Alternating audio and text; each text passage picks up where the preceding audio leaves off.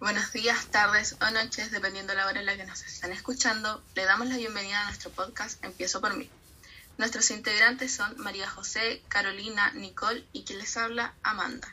En nuestro podcast hablaremos de la salud mental y cómo mantener rutinas o actividades de autocuidado. Comenzará hablando nuestra compañera Carolina un poco de sus actividades. Hola, eh, bueno, una actividad que a mí me ayuda bastante es salir a caminar con mi perrita. Eh, me gusta mucho esta, esta, actividad porque puedo estar conectada con el, con el exterior y me ayuda a relajar. Muchas gracias, Caro. Ahora hablaremos de la importancia del autocuidado. El autocuidado se trata de atender nuestro cuerpo y mente para lograr el bienestar y salud mental lo que nos puede ayudar a desahogarnos y traer múltiples beneficios más, como por ejemplo provocar la liberación del estrés al hacer que disminuya el cortisol en nuestro cuerpo, ya que esta es la hormona que se libera en respuesta al estrés. En la cultura griega el autocuidado recibía el nombre de cultivo del sí, ya que se basaba en respetarse y cuidarse.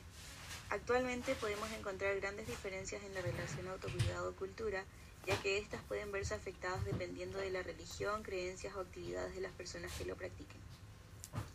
Debido a estas mismas diferencias, tanto culturales como temporales, la práctica del autocuidado es algo que ha ido perdiendo su valor a lo largo del tiempo, ya que nos hemos acostumbrado a no darnos el tiempo para siquiera pensar en cuidarnos, y no solo como individuos, sino como sociedad, porque estamos habituados a vivir una vida demasiado rápida sin tomarnos este tiempo que es completamente necesario.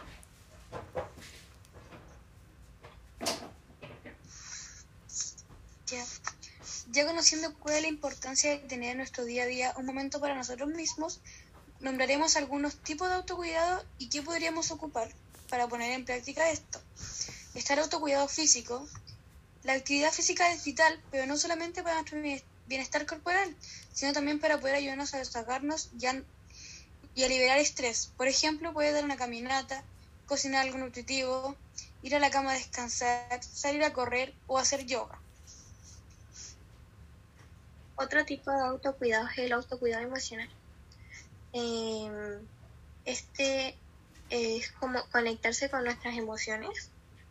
Si sentimos ira o tristeza, no evitarlas, sino que sentirlas, aceptarlas y poder seguir adelante. Algunas de las estrategias o actividades que se pueden realizar son la reflexión consigo mismo, pasar tiempo con amigos o con la familia, y es bueno eh, hacer terapia con un profesional. También está el autocuidado intelectual, que consiste básicamente en estimular la mente, el pensamiento crítico y la creatividad. Eh, algunas de estas actividades que se pueden realizar pueden ser eh, hacer rompecabezas, pintar, dibujar, escribir y todo aquello que te ayude como a estimular la mente.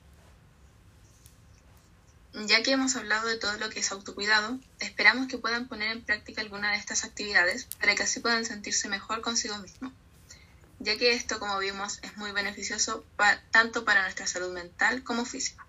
Gracias por escucharnos, esperamos que les haya ayudado y esperamos escuchar tu avance. Que estén muy bien.